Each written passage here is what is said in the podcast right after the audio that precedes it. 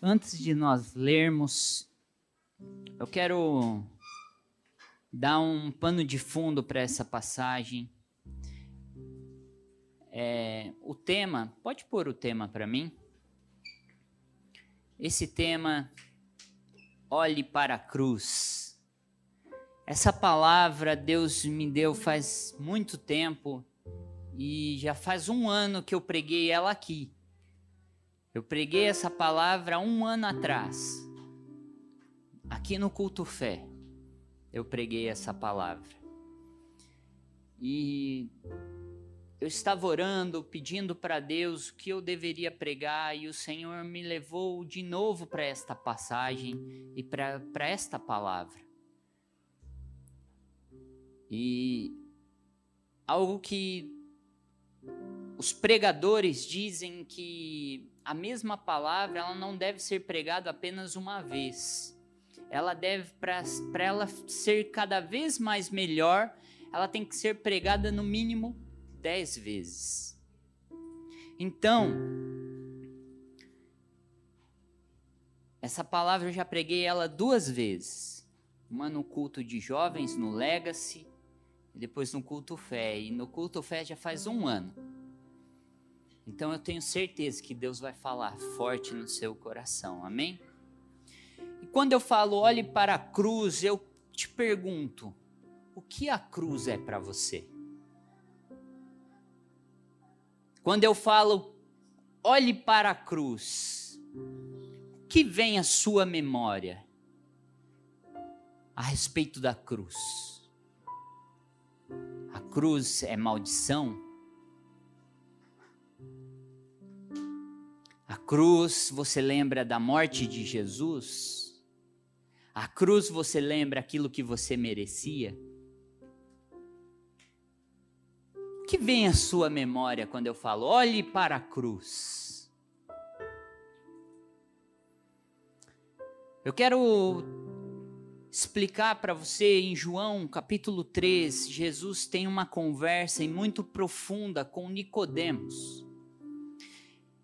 E nessa conversa com um fariseu, com um mestre ali da lei, também mestre, com um homem conhecedor da, da palavra, esse homem visita Jesus de noite e, e fala: Você é da parte de Deus, porque ninguém pode fazer o que você faz se não for da parte de Deus.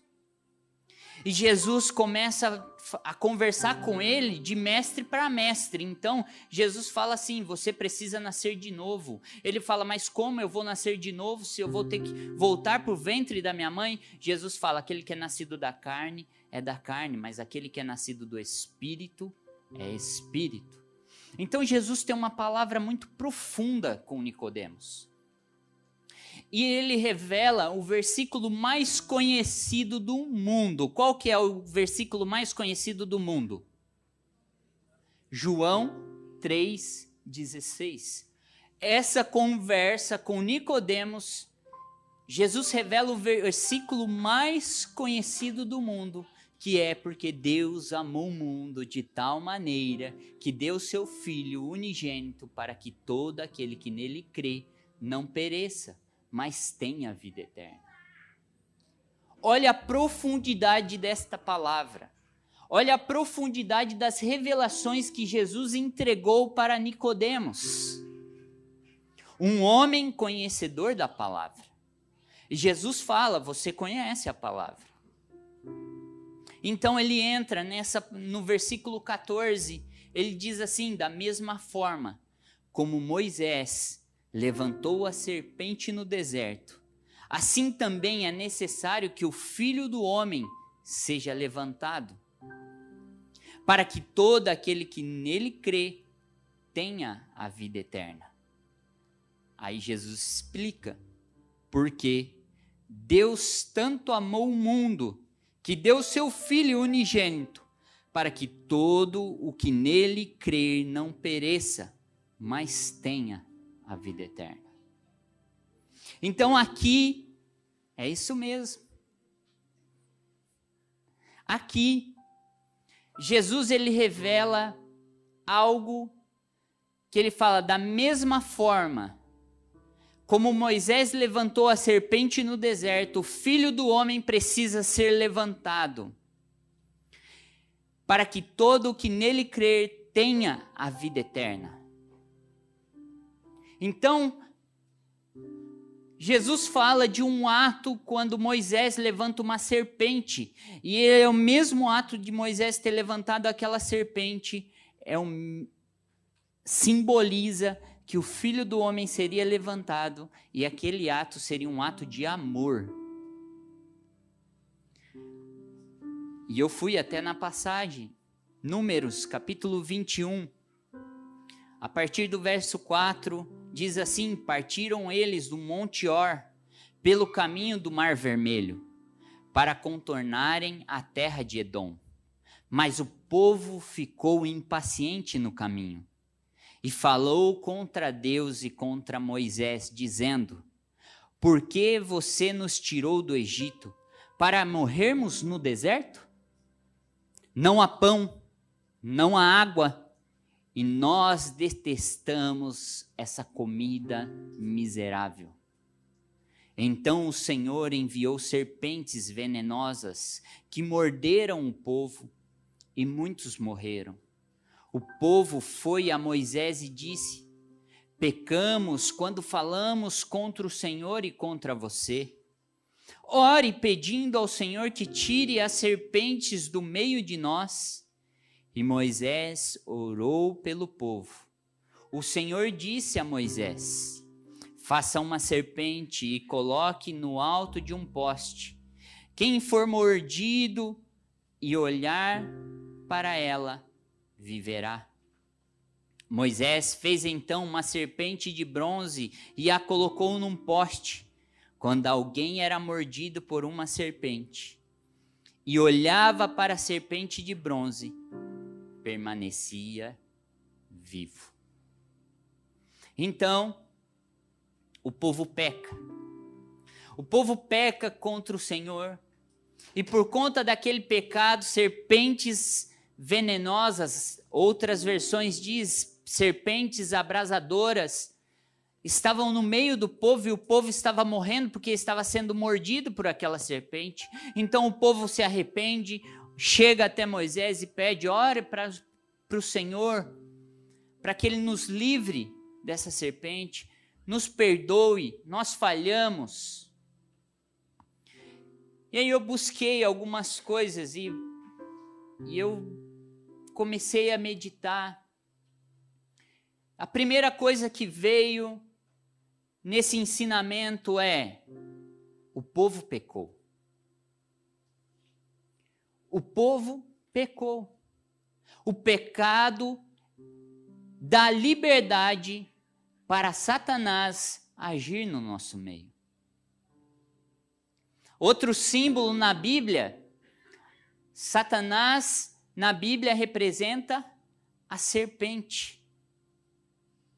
Satanás representa a serpente. No Éden, nós vemos que ele entra na serpente, e depois você vai ver em Apocalipse, capítulo, do, capítulo 12, verso 9, diz: O grande dragão foi lançado fora. Ele é a antiga serpente, chamado Diabo ou Satanás, que, enga, que engana o mundo todo ele e seus anjos foram lançados à terra. Então, Satanás representa a serpente. Então o povo peca, o que que entra no meio do povo? Serpentes. Então, o pecado é a única coisa que dá legalidade para o diabo agir nas nossas vidas.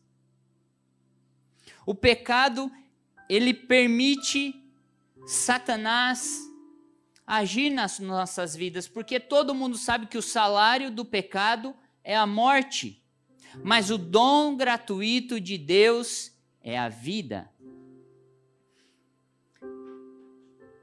Então o salário do pecado é a morte.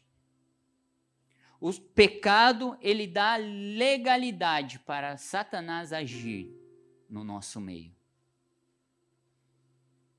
Mas o povo se arrepende. O povo pede perdão. O povo pede direção para Moisés. Pequei e agora? Nós pecamos e agora? Moisés, nos perdoe, ore para o Senhor, peça perdão por nós, porque o povo não podia orar para o Senhor porque eles tinham medo, pediam para Moisés. Então Moisés ora e Deus fala assim: pegue uma serpente, faça uma serpente de bronze. E quando alguém for mordido, coloque essa serpente de pé, e quem olhar para ela será curado. O que representa isso? O que representa aquela serpente de bronze em cima de um poste? O que eu quero te dizer, aquilo que era morte para você, Deus se transforma em, transforma em vida. Aquilo que era morte para você, Deus transforma em vida. Aquilo, aquilo que era maldição, Deus transforma em bênção.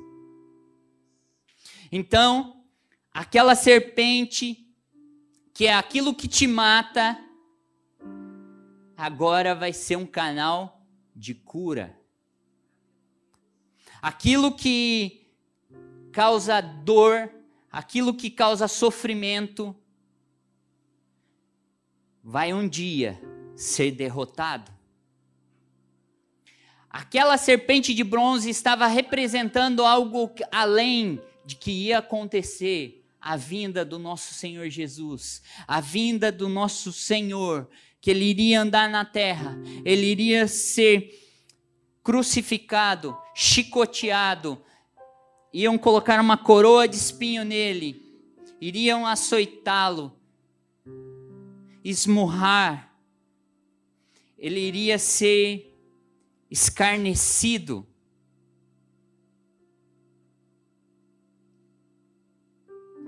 Então, ele é colocado em um madeiro que todo mundo olhou para ele.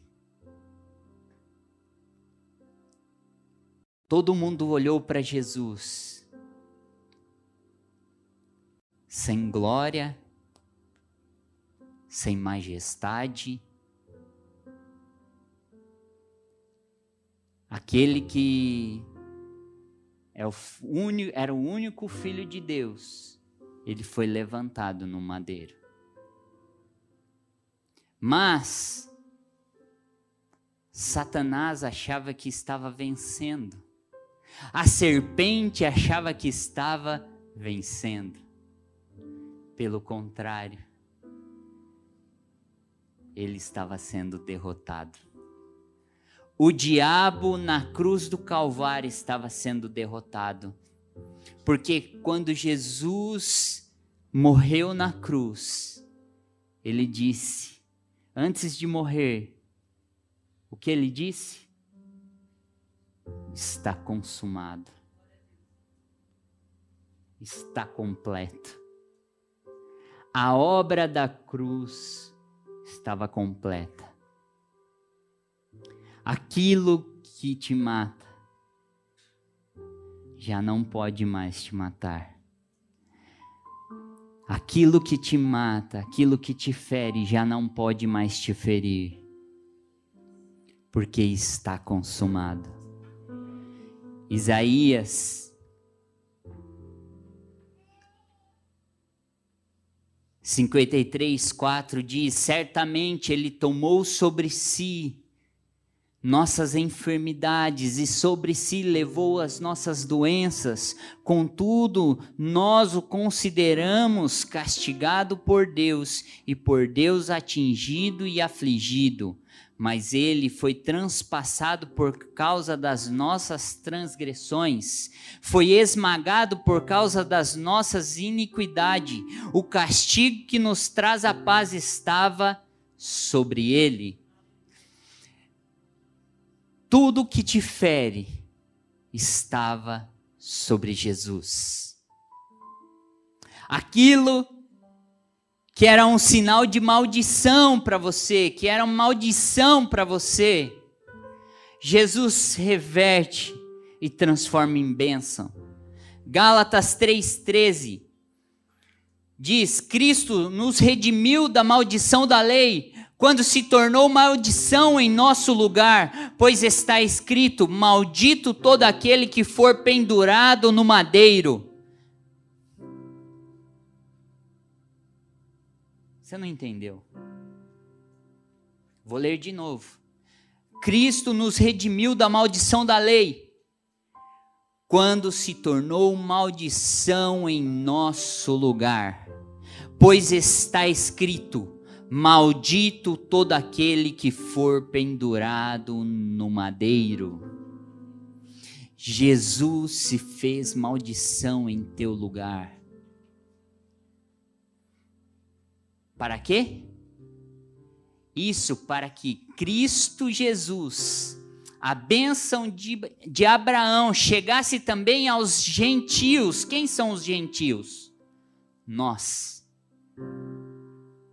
Para que recebêssemos a promessa do Espírito mediante a fé aquilo que estava só sobre o povo de Israel, através da cruz, através da morte, do sacrifício de Jesus, essas bênçãos chegou sobre você. Então aquilo que era maldição, Jesus transformou em bênção para você. Amém? Então Moisés levanta aquela serpente. Satanás representa a serpente. Ah, mas quem olhava para a serpente era curado. É porque aquela serpente estava simbolizando algo que iria acontecer. A derrota de Satanás na cruz do Calvário. O diabo ele não vai ser derrotado. Ele já foi ele não vai ser derrotado. Ele já foi. Você não vai vencer. Você já venceu. A Bíblia diz: em todas as coisas você é mais do que vencedor. Você já venceu em Cristo Jesus. Quando Jesus disse assim: toda autoridade foi me entregue, tanto nos céus quanto na terra, Jesus estava dizendo assim: tudo eu já cumpri, então eu tenho autoridade para dizer, eu tenho autoridade para fazer, e por isso, ide. Jesus nos entregou essa autoridade. Jesus te entregou essa autoridade. Está enfermo? Precisa de cura? Precisa de um milagre? Você não vai olhar para uma serpente de bronze. Agora você vai olhar para a cruz. E quando você olha para a cruz, você vai entender algo. A cruz está vazia. A cruz está vazia, porque nem a cruz pôde parar o Filho de Deus. A cruz não venceu Jesus. Jesus venceu a cruz, Jesus venceu a morte. Então, por isso, hoje, a cruz simboliza a vitória. Antes, um sinal de maldição. Hoje, um, aquele sinal de maldição se, se transformou em um sinal de vida. A Bíblia diz que o ladrão vem senão para roubar, matar e destruir. Jesus diz: Mas eu vim para que tenham vida e vida em abundância. O zoe de Deus sobre você. Jesus veio para te dar aquela vida de Deus de volta. Tudo que Abraão perdeu, a Bíblia diz que veio o segundo a Abraão, perdão, Adão perdeu. Tudo que Adão perdeu, o segundo Adão veio e em nada pecou. Em tudo foi tentado, mas em nada pecou. Ele venceu a morte e ele conquistou tudo que Adão perdeu. Com o pecado entrou a morte. Com o sacrifício de Jesus veio a vida. Com, com o pecado entrou as doenças. Com o sacrifício de Jesus recebemos a cura.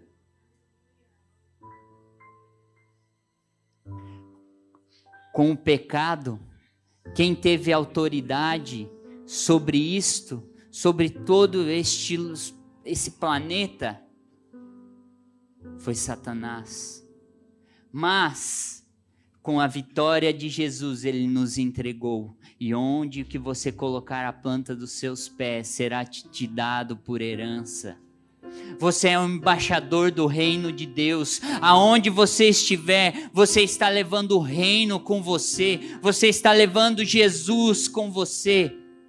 Eis que estarei com você até a consumação do século. Você está com o Espírito Santo de Deus. A presença do Senhor habita em você. Então, por onde você for, Satanás não tem poder sobre a sua vida.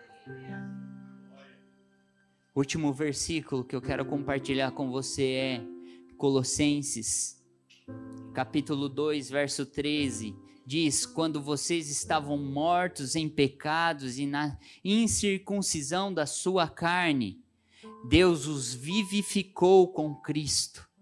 Ele nos perdoou todas as transgressões e cancelou a escrita de dívida.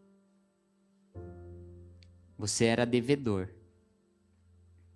Você tinha uma dívida. Jesus cancelou ela que consistia em ordenanças que não era contrária. Ele a removeu pregando na cruz. Versículo 15. E tendo despojado os poderes e as autoridades, fez deles um espetáculo público, público, triunfando sobre eles na cruz. Jesus fez da cruz um espetáculo público, aonde ele venceu todo o reino das trevas. Jesus venceu. Ele cancelou a sua dívida, ele removeu todo o seu pecado. Jesus cancelou você era devedor e você não é. Ninguém é digno. Aqui, ninguém é digno. Eu não sou digno. Ninguém merece. Mas não é por merecimento, é por graça. É um favor imerecido. O que significa isso? Você não merece, mas mesmo assim, Ele te deu. E como? Pregando na cruz do Calvário. Então, por isso, eu quero te dizer: seu dia está ruim, olhe para a cruz. Está doente? Olhe para a cruz. Porque lá você vai ver que a cruz não pôde parar o nosso Senhor. Jesus venceu a morte. Se Jesus venceu a morte e Ele te entregou todas as coisas, você tem vida e vida em abundância. Você tem a vida eterna. A vida eterna é esta: que conheçam a Ti, o único Deus verdadeiro, e a Jesus Cristo, quem enviaste. Então a vida eterna não vai começar lá no céu, a vida eterna já começou. Então desfrute da vida eterna aqui. Uma vida com saúde, uma vida abençoada. Eu não estou dizendo que você não vai ter problemas, que você não vai ter dificuldades, você vai. Mas você vai olhar para trazer à sua memória aquilo que te traz esperança. Jesus venceu por você, amém? Se coloque de pé.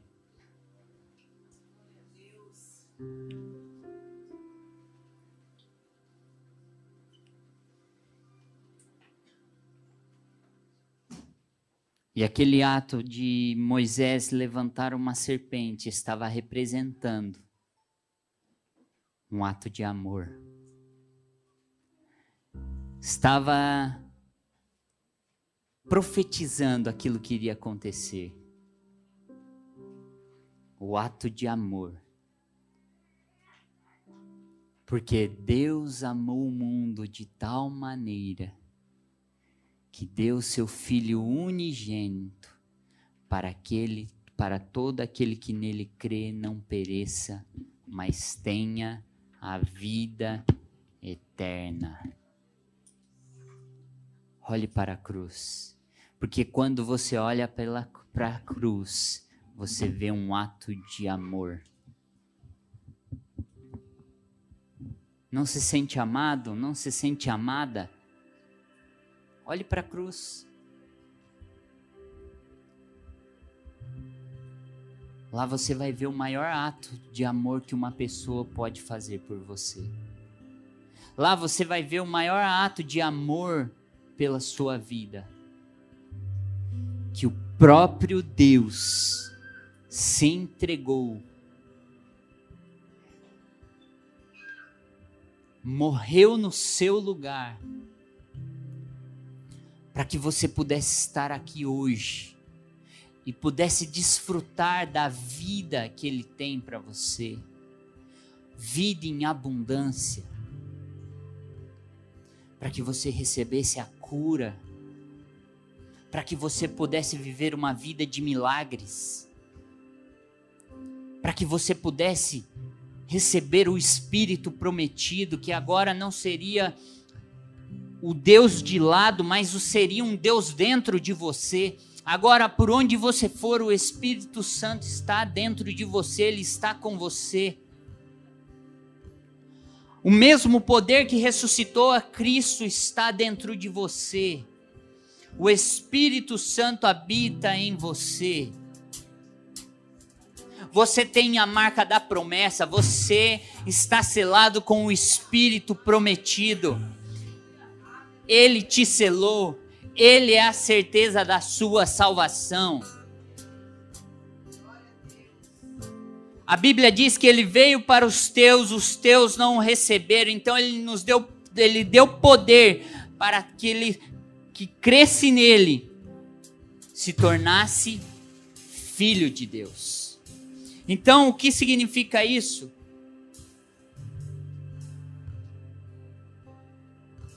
Povo dele não recebeu.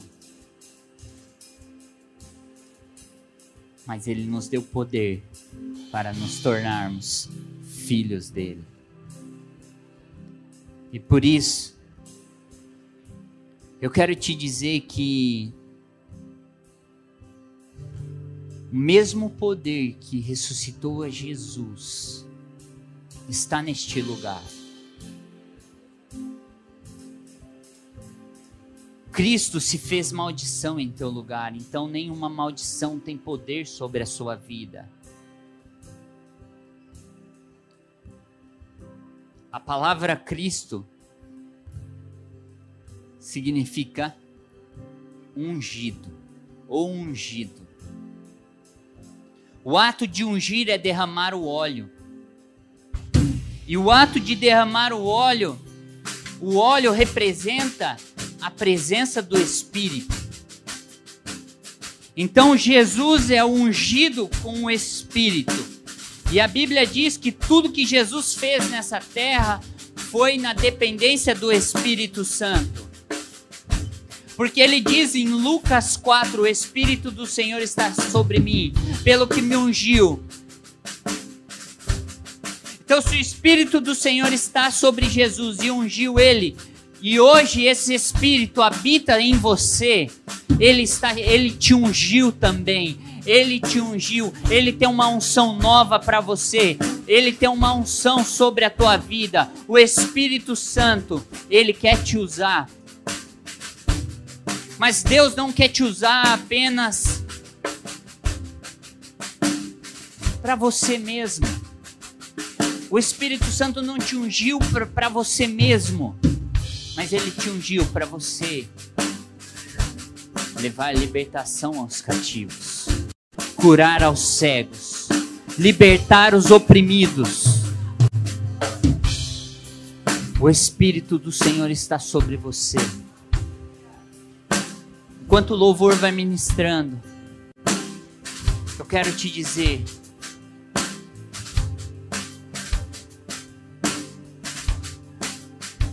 Você que ainda não tomou a decisão de se tornar filho de Deus, de aceitar Jesus como seu único e suficiente Salvador, você que não aceitou Ele,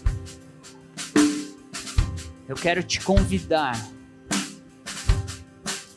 Pode apagar as luzes para mim?